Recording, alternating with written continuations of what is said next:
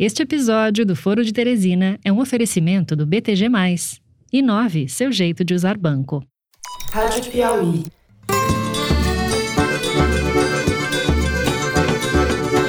Olá, está começando mais um Foro de Teresina, o podcast de política da revista Piauí.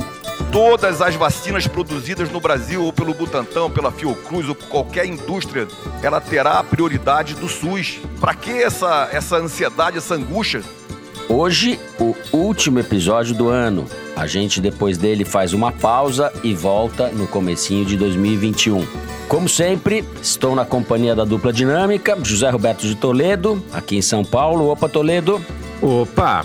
Você vê essa questão aí da BIM, tive com o Jair Leandro, perguntei alguma coisa foi feita, ele falou, não, minha pressão em cima do meu filho é para me atingir. Não é só em cima do meu filho, é em cima de esposa, é de ex-mulher, outros filhos. E Malu Gaspar, no Estúdio Rastro, no Rio de Janeiro. Fala, Malu. Oi, gente. Tem coragem de atirar em duas crianças. Atirou porque estava com arma. Uma criança de quatro e outra de sete que tá aí dentro, ó, com tiro de fuzil na cabeça. Muito bem, antes de começar o programa, quero aproveitar para fazer um agradecimento, em nome da equipe do Foro e da Piauí, aos ouvintes que acompanharam a gente ao longo de 2020, mesmo com a pandemia, com a mudança de rotina que ela acarretou para todo mundo desde o começo de março. E a gente espera que isso, esse inferno, acabe logo. O Foro, graças à audiência de vocês, foi novamente um dos podcasts mais ouvidos do ano na Apple Podcasts e em outros tocadores. A Terra Redonda, podcast de ciência do nosso querido colega Bernardo Esteves, que participa com a gente várias vezes aqui do Foro também, foi selecionado como podcast do ano na Apple Podcasts. E o Retrato Narrado, série original do Spotify e da Piauí, produzida pela Rádio Novelo, ganhou o prêmio de jornalismo político do IRI, que é o Instituto para a Reforma das Relações entre Estado e Empresa. Então, antes da gente começar propriamente, eu deixo aqui os parabéns do Foro para o Bernardo e para Carol Pires, que fez o retrato narrado. E obrigado mais uma vez a vocês, ouvintes, que continuam com a gente depois de 131 episódios. Vocês são muito pacientes. Eu acho que eles, mais do que pacientes, eles são otimistas, né, Fernando? Eles acham que sempre que vai melhorar no próximo. Ou são masoquistas, porque ouvem o foro e saem tristes. Ó, oh, mas a gente ama vocês, tá? Ho, ho, ho. Muito bem. Depois desse momento cabotino, que nos é permitido agora perto das festas natalinas, vamos passar a pauta dessa semana. A gente vai abrir o programa falando do Plano Nacional de Imunização, que foi apresentado essa semana pelo governo federal. A gente sabe como, dos novos desdobramentos da cruzada anti-vacina que Bolsonaro deflagrou e do cenário alarmante da pandemia no Brasil, que voltou a registrar quase mil mortes diárias pela Covid. No segundo bloco, nós vamos discutir o escândalo da BIM, Agência Brasileira de Inteligência, órgão do governo federal, que tudo indica usou seu aparato para ajudar o filho do presidente da República, Flávio Bolsonaro, a se livrar das investigações das rachadinhas. Para terminar, no terceiro bloco, a gente fala do anúncio feito por Bolsonaro de que pretende aprovar no Congresso, em 2021, o excludente de ilicitude. É aquele dispositivo legal que permite aos policiais matarem sem serem punidos. É disso que se trata. É isso, vem com a gente.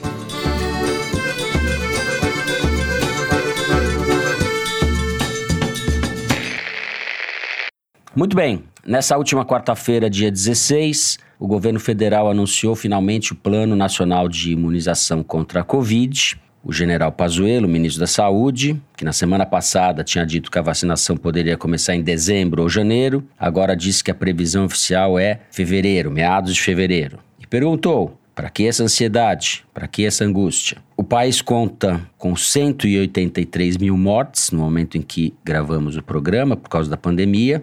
E agora estamos voltando ao patamar parecido com o que tínhamos em meados do ano. Nessa última terça-feira, o país registrou 915 mortes em 24 horas, o maior número desde setembro. Sem contar São e Paulo. Agora, sem contar São Paulo, bem colocado. E agora, com o Natal e Ano Novo, a tendência há uma possibilidade de que esse quadro se agrave, porque as pessoas naturalmente se aglomeram. É possível que a gente comece 2021 num patamar, oxalá isso não aconteça, mas num patamar de mil mortes diárias. Malu, Plano de vacinação, atrapalhadas do governo, por onde a gente vai começar? Não, vamos começar por ontem, pelo anúncio do plano de vacinação que foi feito ontem no Palácio do Planalto, com direito a hino, Zé Gotinha de máscara. O evento deu origem a vários memes, mas houve algumas novidades ali que chamam a atenção porque elas mostram que o governo está sendo premido pela realidade, né? Depois de resistir o quanto pôde contra a compra da vacina do Butantan,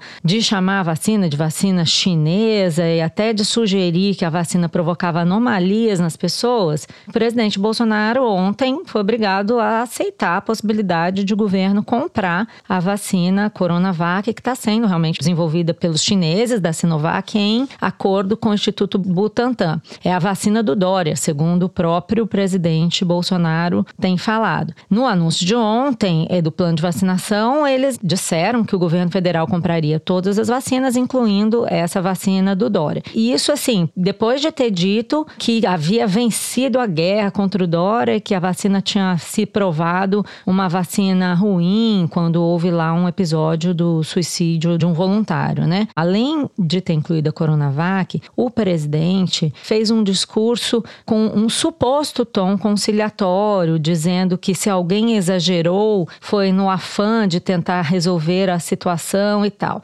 Tudo balela. O que aconteceu ontem foi que o presidente Bolsonaro foi pressionado nos últimos dias por governadores que vinham deixando claro para ele que se o governo não decidir comprar todas as vacinas, eles vão ou iriam comprar diretamente do Butantan, como já vinham anunciando em diversos encontros com o governador João Dória, fechando memorandos de entendimento diretamente com o próprio Butantan.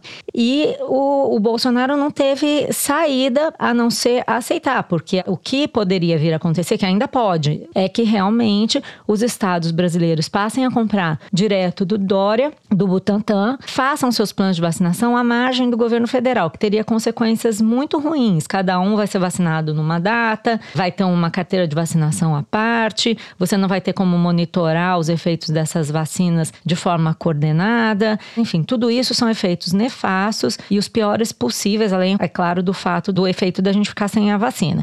O Bolsonaro não fez isso sem espernear, né? É bom lembrar que antes de ceder, ele tentou arrumar um acordo com a Pfizer para trazer vacinas ao Brasil em dezembro. Depois, segundo me contam os assessores lá do Palácio do Planalto, dele ver a foto da senhorinha britânica que tomou vacina na semana passada, que foi a primeira senhora a tomar vacina no mundo ocidental, ali no Reino Unido. Os assessores começaram a falar que se a Coronavac fosse a primeira vacina a ser aplicada em São Paulo, Dória essa foto para sempre na campanha eleitoral e o Bolsonaro chamou o Pazuello, mandou ele arrumar qualquer vacina. E aí começou essa tentativa de comprar vacina da Pfizer, que nem a Pfizer sabia, e também uma coisa muito perigosa que o próprio Bolsonaro anunciou publicamente, que ele e o governo tentariam incluir na medida provisória que foi hoje para o Congresso a obrigação, um dispositivo estabelecendo que as pessoas que forem se vacinar tenham que assinar um termo de responsabilidade por tomar essa vacina que estaria em autorização para uso emergencial. Isso o Bolsonaro fez para tentar se calçar, porque diz que o, o laboratório Pfizer exige que se inclua no contrato de compra de vacinas que eles não podem ser responsabilizados judicialmente por algum efeito adverso. Aí o presidente Bolsonaro, que é bravateiro, mas na verdade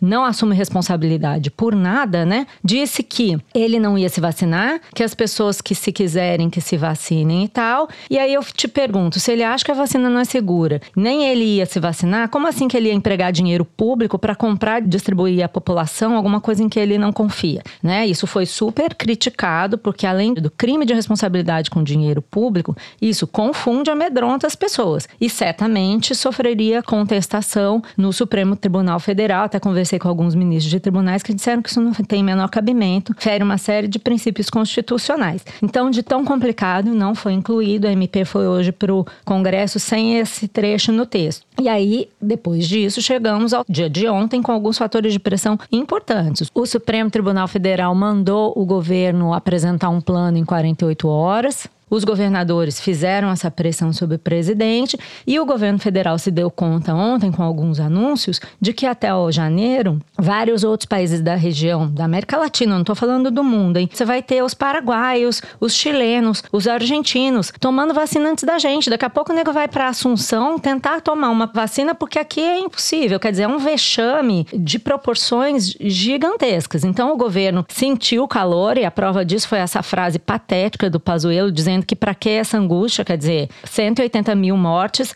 não são suficientes para alguém ficar angustiado. Né? Então o que a gente está vendo agora é uma tentativa de corrigir toda essa lambança que foi feita, da qual a gente vem falando, mas que não acalmou ninguém. Por quê? Primeiro que o Pazuello diz que vai começar a vacinar em meados de fevereiro. Segundo que a quantidade de doses que ele soma é, inclui doses da Pfizer, 70 milhões de doses da Pfizer, seriam 425 milhões, que com uma perda ali daria 325, a perda razoável para esse tipo de vacina. Mas não está explicado de onde ele vai trazer os freezers, que congela menos de 70 graus, para poder armazenar essas vacinas, para onde vão essas vacinas. Então, assim, o que eu tenho ouvido no Ministério da Saúde entre técnicos e assim, as poucas pessoas que ainda restam lá que têm um mínimo de bom senso, é que não só o governo está perdido, como não está entendendo. Assim, um termo que uma pessoa me usou essa semana é que no Ministério da Saúde reina a pós-realidade. E o Pazuello se comporta não só como se não tivesse nada a ver com ele, indo em almoço, fazendo esse tipo de pergunta, né, para que essa angústia, como também ele internamente se comporta como se estivesse noutra já. Tem muita gente dizendo que ele não manda mais no ministério, quem manda é o grupo do Ricardo Barros, os secretários dele que são ligados ao PP e o Ricardo Barros que foi ministro da Saúde. Então, para completar tudo isso, ainda tem uma disputa política e um lobby forte de laboratórios para cada um passar na frente do outro, ou seja, tudo que não é o interesse público, governa o Pazuello. Pazuello certamente ele é inconfiável como chefe dele. Toledo, por onde você vai começar? Bom, eu vou começar imitando a Malu para, na verdade, contradizer a frase que ela sempre diz, porque o dinheiro fala, mas o papo de aranha não vai embora. Quer dizer, money talks, but the bullshit doesn't walk. Quer dizer, o Brasil foi um furo de reportagem aí da Piauí, matéria da Marta Salomão, publicamos ontem, quarta-feira. O Brasil já gastou 2,2 bilhões de reais com vacina. Já desembolsou esse dinheiro, já saiu dos cofres públicos brasileiros, sendo que a maior parte foi para a AstraZeneca, que já recebeu quase um bilhão de reais. Isso em setembro. Depois disso, o governo sabotou a vacina o quanto ele pôde. Ficou dizendo que era coisa de marica, que vacina dava efeito colateral e levava ao suicídio.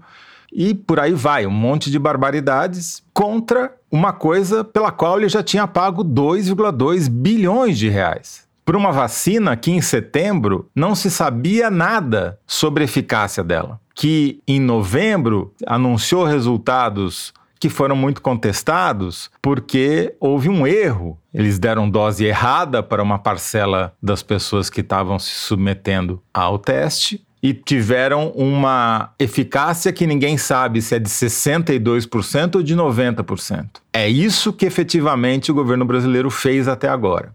E planeja gastar 4,5 bilhões. E está tentando comprar vacinas da Pfizer, essa sim já tiveram eficácia comprovada na fase 3 de teste, pelo menos já publicaram os resultados, e vai comprar a vacina da Coronavac. Aqui ele ficou falando que provoca suicídio e que ele convenceu um número cada vez maior de brasileiros a não tomar, como mostrou a pesquisa da Datafolha. Está crescendo o número de pessoas que dizem que não querem tomar vacina. Se a Dilma Rousseff recebeu impeachment supostamente por uma pedalada fiscal, que a gente sabe na verdade foi um golpe, o que você faz com um presidente que gasta 2,2 bilhões de reais para comprar vacina que ele diz que não funciona, que ele diz que não vai tomar? Esse cara merece o quê? Ao dizer que as pessoas precisam assinar um termo de compromisso, um termo de irresponsabilidade, isentando ele de qualquer culpa, ele obviamente vai fazer com que menos pessoas queiram tomar a vacina, porque se precisa assinar um termo dizendo, olha, eu vou te dar esse negócio aqui, mas eu não me comprometo, você vai se sentir encorajado ou vai se sentir amedrontado? Se menos pessoas tomarem a vacina por medo, um medo impingido pelo governo federal e pelo Bolsonaro pessoalmente, mais tempo vai demorar para se atingir a chamada imunidade coletiva. Você já vai demorar 16 meses para completar a vacinação de toda a população, segundo os planos do general que comanda o Ministério da Saúde. Mas, se as pessoas não tomarem a vacina, vai demorar mais tempo para a população brasileira ficar imunizada, muito mais tempo do que o resto do mundo. Isso vai ter um efeito desastroso sobre a economia, porque 2021 não será um ano de comemoração. Vai ser um ano de novas ondas, provavelmente, da pandemia. Vai ser um ano que você não vai conseguir liberar todo mundo para sair na rua e seguir a vida normalmente como se desejaria, porque a população não estará imunizada. A consequência disso é que a economia vai sofrer ainda mais, o desemprego vai sofrer ainda mais. E a única vantagem é que ao fazer essa sabotagem, o Bolsonaro está sabotando a campanha de reeleição dele em 2022, porque os efeitos vão se estender até lá a popularidade dele já começou a sentir. A pesquisa Ibope confirmou que já tinha andado as pesquisas do Poder 360, as pesquisas do da Big Data, que mostravam uma queda de popularidade dele, diferentemente do que o Datafolha, porque o Datafolha pegou um tempo diferente, errou no time. O Datafolha tinha feito a última pesquisa em agosto e fez a, a mais, mais recente agora. O Ibope tinha feito a última pesquisa em setembro. E o pico de popularidade do Bolsonaro foi em setembro, não foi em agosto. Então, em relação ao pico, ele já perdeu cinco cinco pontos. E despencou nas grandes cidades, despencou nas capitais, despencou na população de maior escolaridade e só está se segurando nas cidades pequenas do interior do Brasil, onde o efeito do pagamento da auxílio emergencial foi assombroso. Foi uma coisa que nunca houve antes, a uhum. quantidade de dinheiro que entrou em circulação lá. Só que esse dinheiro acaba oficialmente em, em janeiro, mas ainda vai ter algum alguma sobra de pagamentos. Só em fevereiro as pessoas vão sentir de verdade o tamanho da sabotagem. A curva do Ibope mostra que teve um pico e que agora a última pesquisa ele está em queda. De qualquer forma, para mim, daí, ainda é um patamar surpreendente para mim, 35%, etc., de aprovação. Mais do que isso, aquilo que você estava falando sobre as vacinas, o efeito devastador que esse presidente está fazendo sobre a população brasileira é imenso, porque um quinto das pessoas, mais de um quinto, 22%, falam que não querem tomar vacina. Eram 9% em agosto, quando a Datafolha tinha feito a outra pesquisa anterior. E metade da população fala que não quer tomar vacina chinesa. As pessoas nem sabem direito o nome da vacina e tal, mas fala isso. Ou seja, o efeito está traduzido nesses números do Datafolha que são muito impressionantes. Sobre a pesquisa também me chama a atenção essa força que o Bolsonaro ainda tem, 35%, é bastante. E eu peguei uns dados com o pessoal do IDEA Big Data, baseados no recorte mais detalhado das respostas que as pessoas têm dado sobre a questão do auxílio emergencial. O cálculo que eles fizeram é de que desses 35, 37, algo como 12 pontos percentuais podem ser atribuídos ao auxílio emergencial de alguma forma, pelas respostas que foram dadas. Então você pensa assim, não dá para dizer que perdendo o auxílio emergencial, Bolsonaro vai perder todo esse apoio. Vamos supor que ele perca uma parte, né? Entre as pessoas que recebem auxílio emergencial, a proporção entre a popularidade dele é mais ou menos parecida com a proporção da população. Cerca de 35, 40% das pessoas apoiam Bolsonaro, o resto não. Mesmo que ele perca um pouco, ele ainda vai ter uma base muito forte, na qual eu acho que ele continua apostando com esse discurso mais radical. E o que eu ouvi ontem, que também sugere que ele ainda pode tentar se apoiar aí nessa questão do auxílio, é que ontem os governadores que estiveram no Palácio do Planalto entregaram ao Ministério da Saúde e vão entregar ao Paulo Guedes uma carta do Fórum de Governadores pedindo que seja estendido o pedido de calamidade para que o auxílio emergencial seja renovado. E a outra coisa que você falou da vacina chinesa, tudo bem, assim, e é engraçado que são 22%, né? O núcleo duro do bolsonarismo também se recusa a tomar 22% vacina. 22% é contra qualquer vacina. É, contra qualquer vacina. 50% é... contra a vacina chinesa. É, mas eu tendo a achar que isso é uma questão ainda pouco consolidada. Por quê? Porque todos os governadores com quem eu converso, de todas as linhas políticas, acham que quando começar a vacinação, o pessoal vai tomar e vai cobrar que a vacina esteja disponível.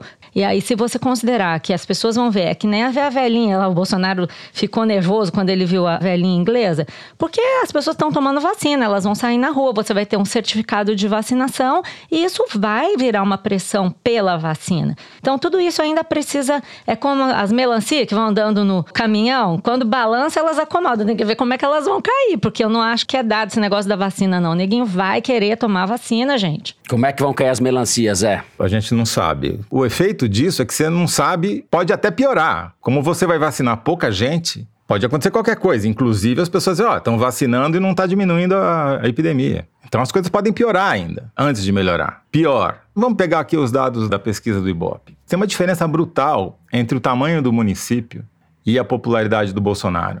Nas cidades com mais de 500 mil habitantes, onde o impacto do auxílio emergencial sobre a economia como um todo é muito menor, a popularidade dele é desastrosa. Ele só tem 27% de ótimo e bom contra 43% de ruim e péssimo. Isso hoje vai piorar.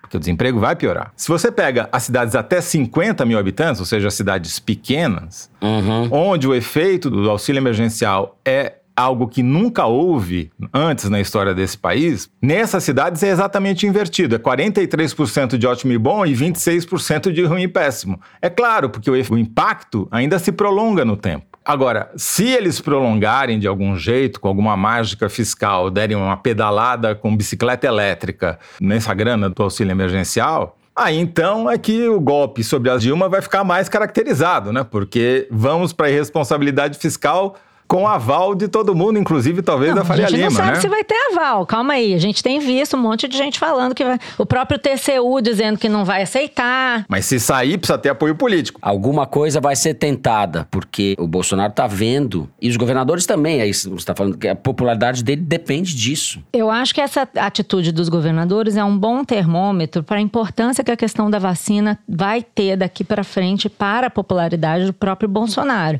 Acho que não é desprezível esse comportamento errático aí do Bolsonaro, né? Essa coisa dele ficar dizendo que agora vai ter a vacina e pedir desculpa. Alguma coisa ele viu nos rastreamentos dele que mandou ele dizer isso, né? Segundo o levantamento da Arquimedes, ele continua apanhando de 81 a 19. Ele continua falando para uma bolha, é essa bolha que diz que não vai tomar vacina. É, mas ele, ele certamente não tá olhando para a bolha, né? Se ele estivesse olhando para a bolha, ele tinha continuado xingando. Se ele foi ontem falar que, gente, desculpa, todo mundo vai tomar vacina, vai ter vacina para todo mundo, é porque ele viu alguma coisa fora da bolha que tá mostrando para ele que ele vai se dar mal. Eu acho que ele tá sentindo, sim. O que eu vi ontem foi um monte de gente com cara de apavorada, aquele pazuelo, oi, pra que essa angústia? Eles estão sentindo um calor. Bom, vamos falar um pouquinho sobre a vacina da Sinovac no Butantan. O adiamento pela terceira vez da divulgação dos resultados sobre eficácia dessa vacina são muito preocupantes. Muito preocupantes. Porque boa notícia não deve ser, né? Porque se for, imagina, o Dória, o que, que é? Um marqueteiro. Ele só gosta de levantar poeira. Se ele tivesse uma oportunidade para dar uma boa notícia, ele não ia ficar adiando. Ele ia dar antes. Então, tem uma apuração sobre isso. Posso compartilhar aqui com vocês, que é o seguinte: tem aquela polêmica em torno do registro autorização emergencial. Se você aprova a autorização emergencial na China, não serve aqui aquela MP das 72 horas, que tem que aprovar em 72 horas. Tem que ser o registro. Aí, só para te dar um elemento que comprova isso que você está falando. No caso, eles estão dizendo que vão pedir do registro da vacina na Anvisa depois que sair o registro na China. E que isso, que eu não sei de onde eles tiraram, vai ser feito no dia 23 de dezembro. Só que é o seguinte: para a própria China aprovar o registro da vacina lá, eles precisam fazer um negócio que chama Estudo de Boas Práticas Clínicas do estudo clínico no Brasil. Se os laboratórios que processaram a vacina são laboratórios de qualidade, é uma espécie de ISO 9000. Se tudo que foi feito no Brasil é correto. Para isso, eles precisam da ajuda da Anvisa. Eles pediram a ajuda da Anvisa. Só que nenhum dado chegou ainda no Brasil para a Anvisa no dia 17 de dezembro. Demora um tempo para você processar esses dados, você analisar. Não tem como fornecer o registro e a China faz parte, pode falar o que for da China. A China faz parte de uma aliança de agências de vigilância sanitária que obedece a determinados critérios. Eles não podem dar esse registro sem o tal do estudo, porque a fase 3 foi realizada principalmente no Brasil. Então, é uma impossibilidade de calendário. É muito, muito, muito difícil que a China entregue para a Anvisa uma aprovação da Coronavac no dia 23 de dezembro para que eles possam fazer a aprovação. Mas a vacina está no Brasil. Mas a divulgação dos resultados da fase 3 depende única e exclusivamente dos laboratórios. Porque foi exatamente o que a Moderna fez, foi exatamente o que a Pfizer fez e foi o que a AstraZeneca fez com erro. Ou seja, a Sinovac poderia ter divulgado os dados junto com o Butantan, porque já atingiu o número mínimo de pessoas infectadas. É só abrir e saber quantos desses tomaram vacina, quantos tomaram placebo. Faz a conta, você calcula a eficácia da vacina. Eles não fizeram isso, adiaram três vezes e não divulgaram. O que importa é o seguinte: se essa eficácia for menor do que 90%, e a gente tem o direito de suspeitar isso porque eles não divulgaram qual é a eficácia, vai ser pior ainda. Porque vai demorar, você vai ter que vacinar mais gente na população para se atingir a imunidade coletiva. Muito bem. Ó, já estouramos o tempo aqui. Disso tudo, o saldo que fica, diretor desse primeiro bloco, é que nós temos que encher a cara no Natal, porque a situação tá feia. Bom, a gente encerra o primeiro bloco do programa. Como vocês veem, a questão da vacina ainda vai dar muito pano para manga. Em seguida, vamos falar da ABIN, de rachadinhas, dos rolos de Flávio Bolsonaro e Fabrício Queiroz. A gente já volta. Este segmento foi apresentado pela MUBI, uma plataforma de streaming de curadoria onde você descobre, assiste e avalia filmes, de clássicos cultos a obras-primas premiadas. É o seu festival de cinema online. Na MUBI, todo dia estreia um filme e eles são escolhidos por nossos curadores e não por um algoritmo. Assim, você investe mais tempo descobrindo filmes incríveis do que buscando o que assistir. Assista online ou faça download para aproveitar o melhor do cinema quando quiser. Experimente 30 dias de MUBI grátis. Visite mubi.com barra foro. Muito bem. No último dia 11, uma reportagem na revista Época do Guilherme Amado revelou que a ABIN, Agência Brasileira de Inteligência, produziu pelo menos dois relatórios orientando Flávio Bolsonaro e seus advogados sobre como poderiam anular a investigação do caso das rachadinhas. O objetivo da defesa do Flávio Bolsonaro é tentar provar que os auditores da Receita Federal agiram ilegalmente nessa investigação, que poderia, portanto, fazer com que ela fosse anulada. E a BIM está ajudando justamente nisso daí. Ou seja, o órgão de inteligência do Estado, da, do governo federal, foi usado para tentar varrer Fabrício Queiroz para baixo do tapete. O envolvimento da ABIN nesse caso já era conhecido desde outubro, quando outra reportagem da mesma revista Época revelou que as advogadas de Flávio tinham se reunido com o diretor-geral da BIM, o Alexandre Ramagem, delegado Alexandre Ramagem, e com o seu superior direto, que vinha a ser o general Heleno, pequeno, como diz Toledo sempre, ministro do Gabinete de Segurança Institucional. Até então não haviam provas materiais desse envolvimento da ABIN. E agora há esses relatórios. Maria Lúcia Gaspar, você que apura tudo, o que, que os relatórios da ABIN vão provocar sobre o futuro do Flávio Bolsonaro, se é que vai acontecer alguma coisa. Bom, essa desculpa que o general Heleno adotou, dizendo que não houve relatórios produzidos pela BIM porque não seguem o padrão da agência de inteligência, chegam a ser, assim, óbvios, né, gente? É uma coisa banal. Você imagina que a agência de inteligência faria um relatório paralelo, clandestino, para o senador Flávio Bolsonaro, para proteger um relatório intitulado Finalidade: Defender FB no caso Aled. Vocês acham mesmo que a BIM faria isso de forma oficial? Isso não faz nenhum sentido. É uma desculpa óbvia, mas também inócua, porque nós estamos falando de uma coisa clandestina. Então, não faz sentido fazer uma coisa clandestina no padrão oficial. Seria. Aí realmente você pode fechar a BIM, né? Mas assim, o que, que eu acho importante ressaltar para a gente tentar entender o que está se passando ali nos bastidores do governo? Primeiro, esse relatório que o Guilherme Amado publicou, um furo jornalístico que a gente tem que aqui parabenizá-lo publicamente pelo furo, ele foi distribuído pelo Flávio Bolsonaro para algumas pessoas próximas por WhatsApp. E foi o próprio Flávio que disse para as pessoas que esse relatório era da ABIN. É um texto, nesse formato que o Guilherme falou, com esses títulos e tal Federal, é, apuração especial, SERPRO, Receita Federal, acompanhamento. E a advogada dele, do Flávio Bolsonaro, confirmou que recebeu o relatório como sendo da ABIN. É um relatório que sugere desde tomar providências banais, como pedir acesso a informações do SERPRO via Lei de Acesso à Informação, até coisas gravíssimas, como demissão do Corregedor-Geral da Receita para eliminar esses inimigos do Flávio Bolsonaro na estrutura de apuração da Receita Federal. Veja bem o que, é que ele está querendo fazer. Ele está querendo que as pessoas que o investigaram na Receita Federal sejam demitidas simplesmente pelo fato de terem investigado ele. Agora, o que está em questão até é se essas pessoas de fato investigaram ele, porque a Receita não confirma isso. O secretário da Receita, que foi abordado pelas advogadas e por emissários do Flávio, já disse que não tem isso. E o Sindicato dos Auditores Fiscais explica essa questão da seguinte forma: existe um grupo de auditores fiscais na Receita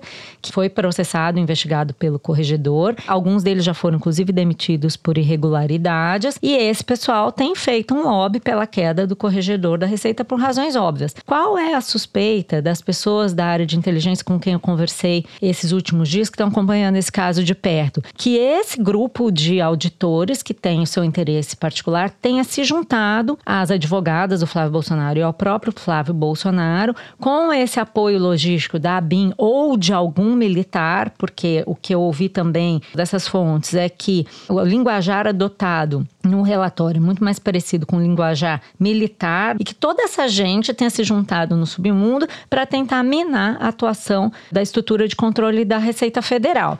Isso é, é grave, é gravíssimo, é um escândalo, é um absurdo que um senador da República, filho do presidente da República, esteja se articulando com gente do submundo para se safar de uma investigação que tem excesso de provas, né? E o que muita gente estava se perguntando nesses últimos dias é por que, que isso foi vazado. A gente tem que lembrar que houve duas reportagens sobre esse assunto. Da primeira vez, estava claríssimo que os advogados do Bolsonaro tinham interesse em vazar esse caso, porque era a única forma deles exporem as suspeitas quanto à atuação da Receita Federal. Mas agora a coisa virou um tiro no pé. E todo mundo estava assim: nossa, mas então por que vazar isso se virou um tiro do pé?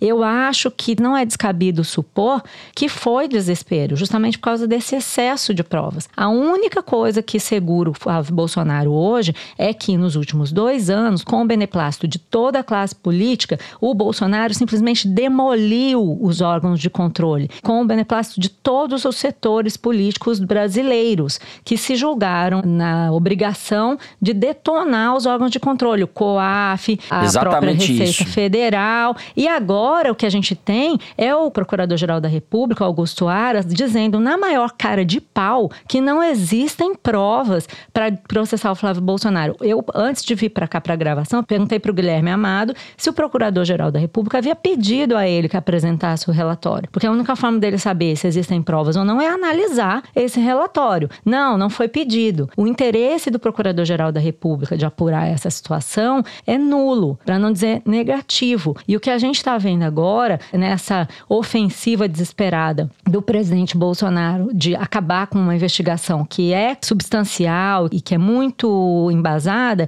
é tentar agora acabar com o Instituto da Lista Tríplice no Ministério Público do Rio. Não sei se todo mundo sabe, mas no Rio de Janeiro teve uma eleição no Ministério Público Estadual para o chefe da instituição aqui no Rio. E Uhum. aqui a lei determina que a lista tríplice, formada por eleição dos promotores, tem que ser obedecida. E o candidato do bolsonarismo não foi eleito, ficou fora da lista tríplice. E agora o governador Cláudio Castro, que substituiu o Wilson Witson, mas aparentemente a farinha do mesmo saco, está sugerindo que não vai obedecer à lista tríplice, dizendo que vai chamar os cinco primeiros, o bolsonarista ficou em quarto, que vai chamar os cinco primeiros e vai ver qual é o candidato que melhor tem aderência com as ideias dele. Então, o que, que é isso? É desespero, sim, porque o Flávio Bolsonaro está muito enrolado, e é sim um ataque às instituições da República, das instituições que estão acima de qualquer interesse político.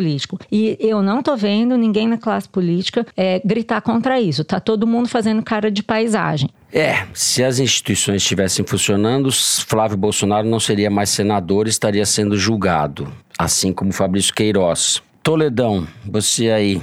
Eu acho que a gente tem que lembrar quem manda nesse país hoje em dia. Quem manda nesse país hoje em dia são os policiais. Tem uma reportagem que saiu essas quinta-feira no site da Piauí sobre exatamente sobre isso, que é como a polícia aprendeu o poder. Reportagem da Holândia Abreu. Você tem mais de 880 policiais no poder, dois governadores, quatro senadores, 16 deputados federais. Nessas eleições municipais elegeram 859 prefeitos e vereadores. Eles são a casta, estão dominando cada vez mais fatias maiores do poder institucional, se elegendo com a farda e usufruindo da falta de farda para fazer o que bem entendem. O Bolsonaro montou uma BIM paralela, porque a BIM que já existe não funciona. Né? Essa matéria, a reportagem também mostra isso. Ele tem informantes policiais em governos estaduais, no Ministério Público, nas polícias militar, civil, federal e até nos meios de comunicação. E tudo isso vai parar nas mãos de um militar que está lotado no gabinete da presidência da República, que faz a triagem do material e passa para o presidente. Isso por si só já seria mais do que motivo para impedi-lo e tirá-lo do poder, mas o Bolsonaro está aí para proteger a classe política, não para contestá-la, né? Para garantir que o Centrão fique cada vez mais empoderado. Portanto, não há um risco imediato disso acontecer. E haverá ainda menos se, 1 de fevereiro, no começo de fevereiro, a Câmara dos Deputados eleger quem está cada vez mais favorito para se tornar o presidente da Câmara, que é o candidato do bolsonarismo. E se o Rodrigo Maia fez muito pouco, sem o Rodrigo Maia vai ser ainda pior. Bom, nesse caso específico do uso do aparelhamento da BIM, que me chama a atenção é que eles tiveram sucesso no objetivo principal, me parece que foi tirar do foco os crimes do Flávio Bolsonaro, que é lavagem de dinheiro, peculato, etc., e passou a ser os supostos crimes que teriam sido cometidos dentro da Receita Federal ao investigá-lo. Portanto, o vazamento do relatório se explicaria por aí para você colocar pressão sobre os raros e corajosos que ainda tentam fiscalizar o esquema miliciano que se instalou no poder, divulgando que eles estão sob investigação interna da ABIN, que eles podem ser demitidos. É uma maneira de você dizer, olha, para aí, senão esse vai ser o seu futuro, né? Agora, só mostra o seguinte, para que que serve a BIM? Se não serve para informar o presidente ao ponto dele precisar montar, como declarou naquela famosa reunião ministerial, a sua BIM paralela. E se não serve para isso e serve para produzir relatórios verdadeiros ou falsos, não importa,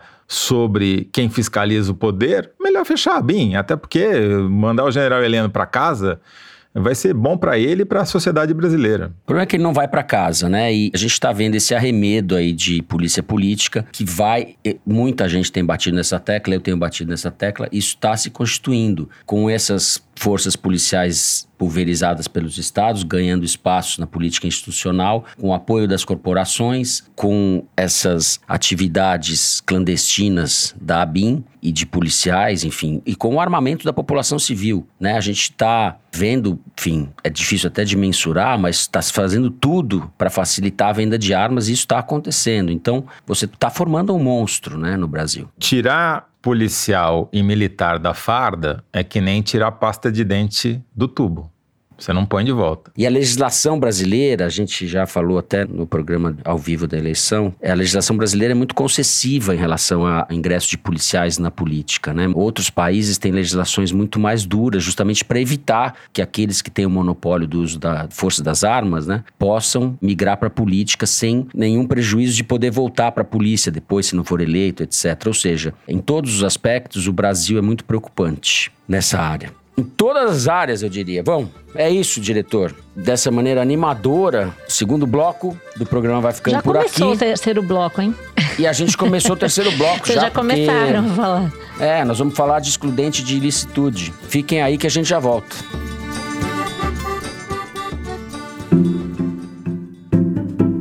Imagine receber na sua casa os livros mais aguardados antes deles chegarem às livrarias. Assim funciona o Intrínsecos, o clube do livro da editora Intrínseca. Todo mês você recebe um livro inédito surpresa com uma revista literária exclusiva.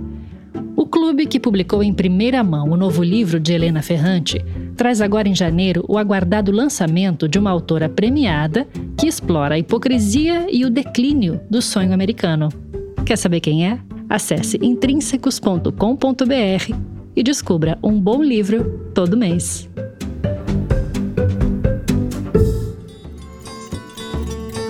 Muito bem.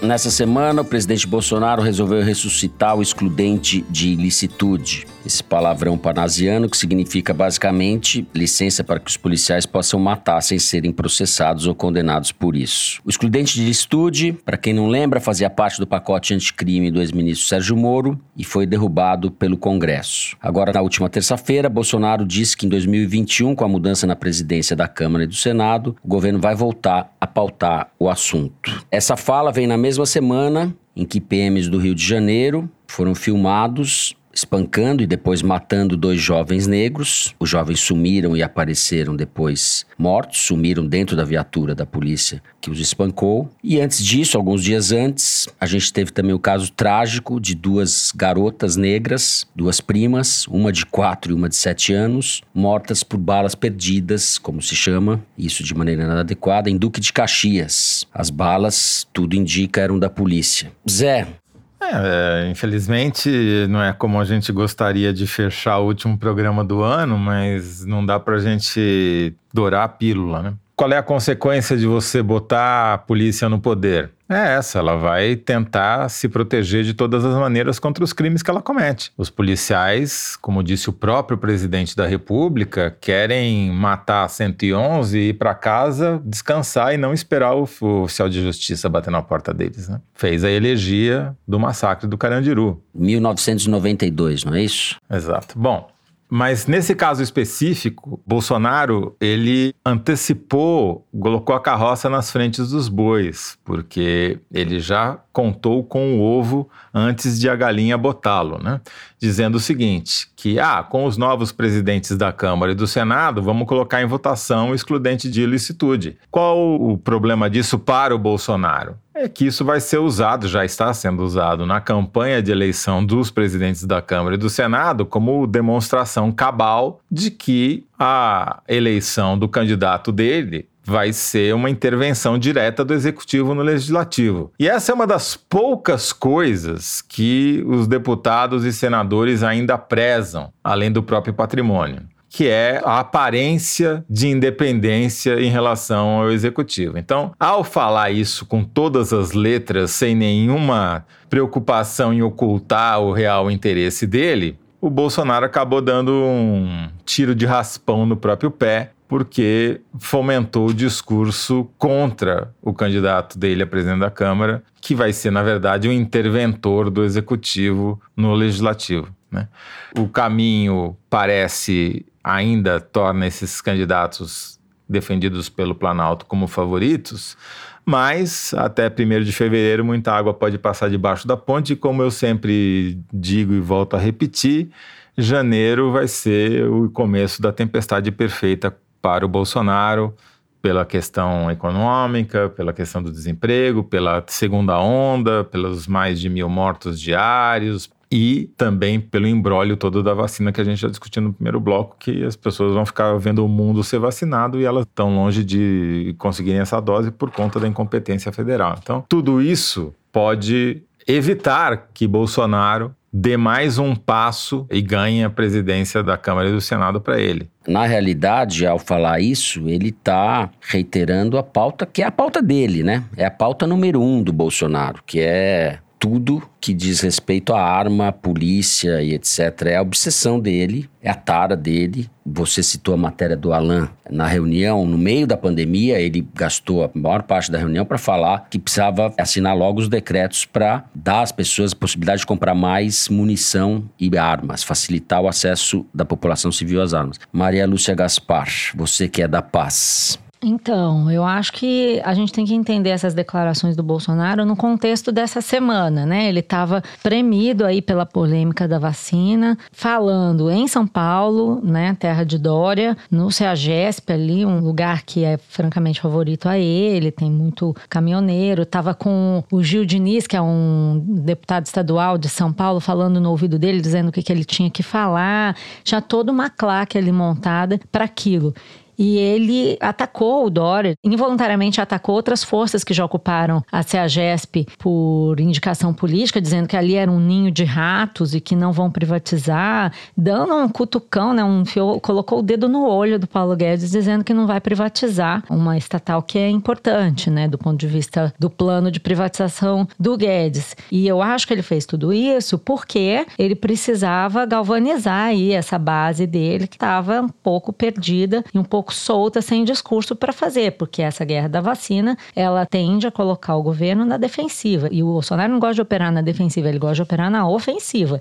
Então ele olhou e pensou: qual é o discurso mais caro à minha base? Resgatou o excludente de ilicitude. Acho pouco provável que vá ser fácil para ele fazer isso, porque para se eleger, o Arthur Lira está fazendo também acordos com outras forças políticas. Ele precisa de votos da esquerda para se eleger presidente da Câmara e é essa a guerra que está em curso. Então, eu acho que é pouco provável que vá ser uma coisa que o Bolsonaro vai chegar e falar: ah, o Arthur Lira, faz aí isso que eu estou mandando. Acho que não é assim que vai funcionar. Então, eu acho que isso tem mais um efeito de alertar a gente para o fato de que ele ainda vai insistir nisso até o final do mandato. E essa questão, essa pauta, sendo cara ele, vai sempre voltar. Toda vez que a gente tiver distraído, olhando para vacina, olhando para alguma outra coisa, vai voltar esse excludente de ilicitude. Então, é, acho que é um alerta para a gente ficar de olho, porque os efeitos estão sentidos aí, né? Esses casos dessas crianças que foram baleadas semana passada, em outras e tantas outras que a gente viu, mostram que a questão é muito mais embaixo. Nós já falamos disso muitas vezes. É, esse é o ponto, porque a polícia brasileira mata e barbariza nas favelas, nos lugares, nas periferias,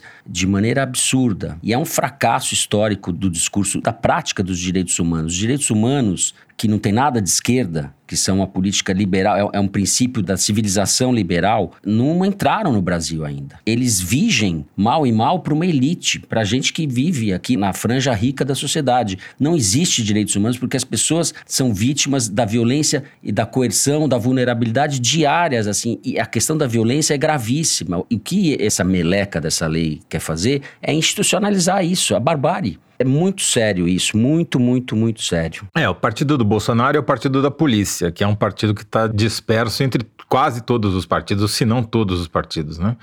Que é a estratégia eleitoral mais eficaz que eles encontraram.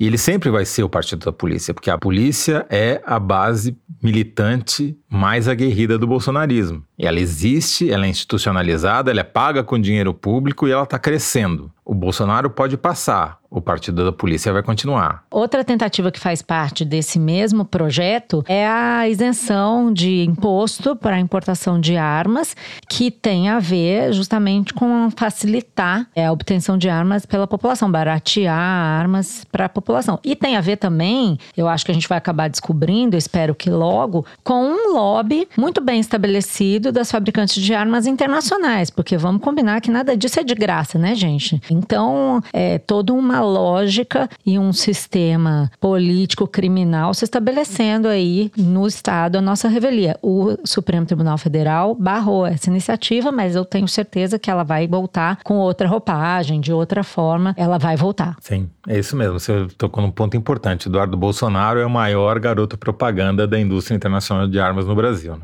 A gente nunca pode deixar de lembrar quem tirou os militares do quartel. Foi o governo Temer, foi o seu Michel Temer, foi o seu Raul Jungmann, que ficaram fomentando as chamadas GLOs, né? essas operações em que você dá carta branca para os militares saírem do quartel e exercerem função de polícia, e que o resultado é isso que a gente está vendo aí. Né? Então é sempre bom a gente apontar quem está na origem das coisas. Né? Bom, em homenagem ao Temer, eu estava tentando aqui fazer uma frase com o Mesóclise, mas não consegui. Bom, é hora de passar para o Kinder Ovo. Vamos fazer isso na sequência. Esperem aí que já voltamos.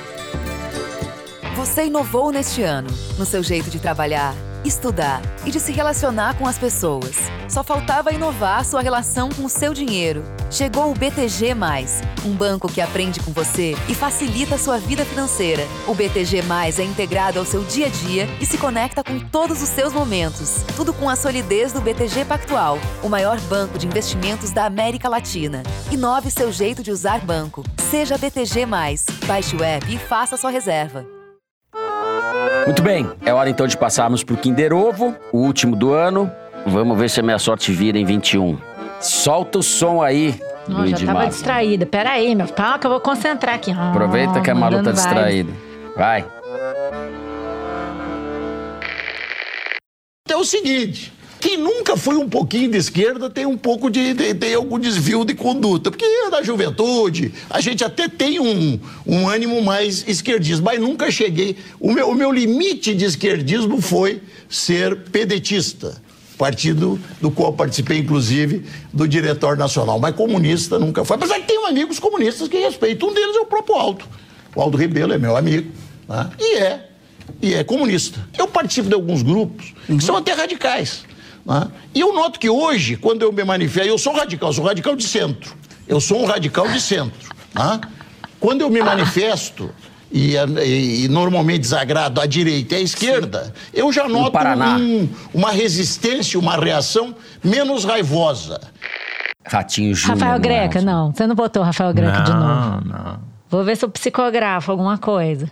Olha só, Carlos Marum, Ah, Mesmo. olha só. hein? Falando do Temer, Uhum. ex-ministro da Secretaria de Governo do Temer, ex-deputado federal pelo MDB do Mato Grosso do Sul, disse essas coisinhas no último dia 4, no Pampa Debates, programa que passa na TV Pampa. Vejam só. quem assiste a TV Pampa pra pegar uma fala do É. Carlos Marum, que saiu Luigi, da vida Luigi, pública faz três, Gustavo. anos, dois anos, sei lá. O que eu queria dizer é o seguinte: que este Marum não tem nada a ver com as causas trabalhistas, nada a ver. Eu acho que quando ninguém acerta, devia valer, devia ter segunda tentativa. Bom, depois dessa humilhação coletiva, para fechar o ano, a gente vai fazer um momento cabeção saudoso, momento cabeção.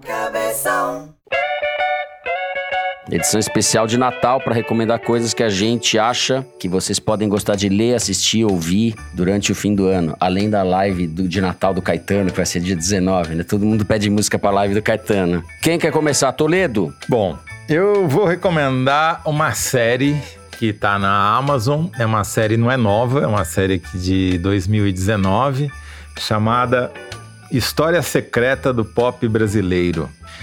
É a melhor série ruim que eu assisti nos últimos anos. Ela é ruim de propósito, assim, ela tem toda uma estética que remete aos anos 80, 70, que não foi exatamente o, o auge da estética, né? Não foram exatamente o auge da estética, mas a série é muito divertida. São oito episódios de meia hora cada um e as histórias são sensacionais. Quem tem mais de 40 anos é obrigatório ver, porque vai lembrar de personagens como Lady Lu, Mr. Sun, Gretchen, Michael Sullivan, Morris Albert e revelar os bastidores, né? Que o Morris Albert era o Maurício Alberto, que nenhum daqueles caras com nome em inglês que cantavam em inglês eram estrangeiros, apesar de fazerem de conta que eram. E tem um episódio que eu achei especialmente comovente, eu diria, que é o terceiro episódio, que é a história dos Carbonos. Os Carbonos é a maior banda cover do mundo. Eles gravaram mais de 100 long plays quando existia long Os play. carbonos. O nome é ótimo, né? História Secreta do Pop Brasileiro é uma produção da Quarup e com criação e direção do André Barcinski, nosso colega jornalista, e narração, Fernando, do Arrigo Barnabé. Arrigo Barnabé. Será que ele está no pão de açúcar? Posso, Ele fala exatamente dar- assim durante oito episódios. Cansa um pouquinho, mas é. Maria Lúcia Gaspar. Gente, Cabeçuda. Vai, cabeçuda. Depois de passar o ano escrevendo sobre É. a Nossa, realidade. cabeçuda. É, eu resolvi ler ficção. Vamos ver se eu vou conseguir sossego para ler nas férias. Mas vou recomendar dois livros que eu comprei, estão na minha mala de descanso, que são Torturado, do Itamar Vieira Júnior, e Suíte Tóquio, da Giovanna Madalosso. São dois romances que, de formas diferentes, tratam de. É ficção, óbvio, mas tratam de situações ligadas à desigualdade social. Um é uma babá que sequestra uma criança e o outro são duas irmãs que vivem no sertão baiano e são mulheres, né? E já que eu tô falando de mulheres, eu queria indicar para todo mundo ouvir, dessa vez ouvir, um projeto que a Universidade de Princeton, Brasil Lab da Universidade de Princeton realizou, que é uma homenagem a Clarice Lispector, chamado Clarice uh, 100 Years, uma trocadilha ali entre years, que é anos, os 100 anos da Clarice Lispector, e years, que é ouvido em inglês, porque é uma biblioteca sonora, um memorial sonoro da Clarice Lispector, um monte de gente, admiradores da Clarice Lispector, Chico Buarque, Antônio Calone, lendo textos da Clarice, variados. Esta que vos fala leu também um textinho curto, a Flora, nossa querida Flora Thompson Dovô e outras pessoas legais. Muito gostoso, assim, de ouvir os textos. Eu que sou muito fã da Clarice, adorei, fico ouvindo. De vez em quando, quando eu tô, assim, querendo ouvir alguma coisa legal, eu entro lá no índice, pego um nome e fico lá ouvindo a pessoa lendo um texto da Clarice Lispector. Dá até, assim, uma lembrança, gente, que o nosso país pode ser uma coisa tão mais poética e mais legal, né? Vamos pensar nisso no fim do ano. Muito bem. Bom, eu acho que depois dessas dicas não me resta falar mais nada. O que, que eu vou indicar, ó? Meu livro, indica meu livro. Não, tô brincando. O livro da Malu. Mas Eu tô lendo com grande atraso um romance russo do século XX do Mikhail Bulgakov, que chama Mestre e Margarida. O Mestre e Margarida é muito divertido. Esse livro foi escrito entre 28 e 40, 1928 e 1940, quando o Bulgakov morreu. Ele só foi publicado no final dos anos 60 e na Rússia em 73. E é uma sátira da vida intelectual, do stalinismo, etc., da vida russa do século XX. É muito bom. Inclusive, entre as curiosidades, ele inspirou uma série de peças de adaptação para teatro, cinema, televisão, etc. E disse a famosíssima canção Sympathy for the Devil, porque tem um demônio que circula pela cidade nesse romance, dos Rolling Stones. A música teria sido inspirada no romance do Bulgakov. E tô lendo, gente, com atraso também, um clássico do futebol e do pensamento social brasileiro, que é o livro O Negro no Futebol Brasileiro, do Mário Filho, irmão do Nelson Rodrigues, e que dá o nome ao Maracanã. É realmente muito bom. Tô lendo também, aí terminando de ler, na verdade, um livro da Grada Quilomba, que é uma pensadora e artista portuguesa que mora em Berlim, Veio para Flip há dois anos, chama Memórias da Plantação. O livro saiu pela Cobogó, chama Memórias da Plantação, episódios de racismo cotidiano. É muito bom. É um relato pessoal e bastante contundente, assim, muito bom. Realmente muito bom. É isso, dire... e agora, diretor? O que, que a gente faz agora? A gente vai para as cartinhas. As últimas cartinhas do ano. Eu vou começar lendo um e-mail que foi enviado pela Lia Calder, de São Paulo. Ela diz o seguinte: Todo mês, quando a Piauí chega aqui em casa, minha filha Olivia, de 4 anos, grita para casa toda que a revista que a mamãe gosta chegou. Ela é sempre a primeira a admirar as capas. Hoje ela resgatou a edição de dezembro de 2016 e quis entender por que o moço loiro estava dando um beijo na Estátua da Liberdade. Expliquei que aquele era o Donald Trump e perguntei como ela achava que a estátua estava se sentindo. Acabei falando sobre democracia, poder executivo, blá blá blá, até que concluímos que o Trump não é muito fã de direitos humanos. Aí a Olivia finalizou: Então ele é amigo do Bolsonaro, mamãe. Como o Correio Elegante é a nova cartinha da Xuxa, peço aqui que mandem um beijo para a Olivia Calder do Amaral. Um abraço em todos vocês. Beijo para Olivia Calder do Amaral. Beijo para você, Lia. Muito obrigado pela carta. Eu queria mandar um beijo para todo mundo que ouviu a gente esse ano, para todo mundo que pediu beijo e não levou beijo porque não deu tempo, a gente se distraiu aqui, perdeu. Às vezes eu vejo um, alguém pedindo um beijo, eu anoto, depois eu perco. Se eu não mando pro Luigi, né, Luigi? Acaba que eu me perco. Mas tem um muito especial que eu queria mandar um beijo, um abraço do fundo do coração pro Rodrigo Abreu, nosso ouvinte, que escreveu uma mensagem no Twitter dizendo assim: Malu, Minota, Crush. Saí ontem do CTI, onde eu estava internado por causa da Covid. Mesmo de lá, continuei ouvindo o foro. Apesar dos assuntos sérios, sua voz sempre me acalmou e me ajudou a fazer a máscara VNI, que é mega difícil. Manda um beijo para mim no foro. Essa sexta eu devo ter alta e adoraria esse presente. Bom, Rodrigo, beijo, tudo de bom. Fiquei muito feliz com a sua mensagem, aqueceu meu coração, porque você superou esse desafio. Se a gente conseguiu te ajudar de alguma forma, eu fico mais feliz ainda. E eu espero que seu exemplo sirva de uma mensagem de otimismo para todo mundo. Gente, essas coisas passam. Vambora, vambora juntos. E um beijão, Rodrigo. Fica bem, continua ouvindo a gente. O Luigi, nosso diretor, mandou eu ler uma mensagem porque a Malu certamente se recusaria a lê-la. Então sobrou para mim. Ai, tá? meu Deus, já vem. A mensagem chegou por e-mail, imagino, pela Cibele. E ela disse o seguinte: Moro em Belo Horizonte, mas vim fazer a quarentena com meus pais na minha cidade natal. Estou aplicando foro neles e juntos inventamos um novo apelido para o Bolsonaro. Midas do Cocô. Tudo o que ele toca vira bosta. É toque de merdas, não conhece essa expressão? Então. Conhecida. Abraços de Timóteo, Minas Gerais, que tem 6 mil habitantes a mais do que Matão. Muito bom, Cibele. Eu tenho três coisinhas que eu queria registrar aqui. Primeiro, um chegaram pelo Twitter. Primeiro, a Alexa Prats, que me corrigiu dizendo o seguinte: o Toledo, passando para avisar que o foro tem outro ouvinte em Queensland, porque eu falei que a nossa única ouvinte tinha saído de Queensland, mas incrível, temos uma outra, pelo menos mais uma. Queria registrar também um tweet aqui do Rafael Capa, jornalista, que contou que a gente vive falando aqui no foro do apagão dos números sobre Covid, e ele contou que ele mesmo virou um personagem, porque ele fez um teste rápido que deu positivo para os anticorpos, aí a, contra a Covid, né? Aí ele achou estranho e resolveu fazer um sorológico em laboratório com um exame de sangue mesmo, mais acurado e deu negativo, ou seja, ele conta como uma estatística positiva, mas não teve Covid, mostrando bem como funcionam as estatísticas de Covid no Brasil do general Pazuello e do capitão Bolsonaro.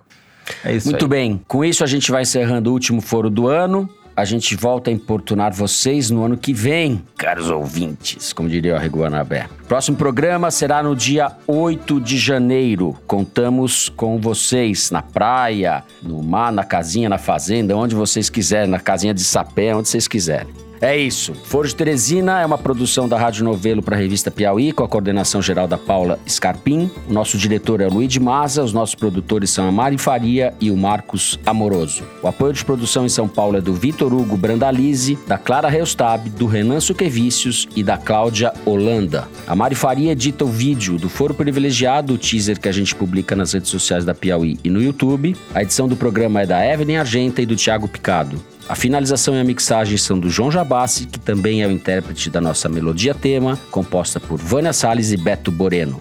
A nossa coordenação digital é feita pela Kelly Moraes e pela Juliana Jäger. A checagem do programa é feita pelo Gustavo Queiroz. O Foro de Teresina é gravado nas nossas casas e no estúdio Rastro, sempre com o apoio do grande Dani Di e da som de cena do Gustavo Zisman.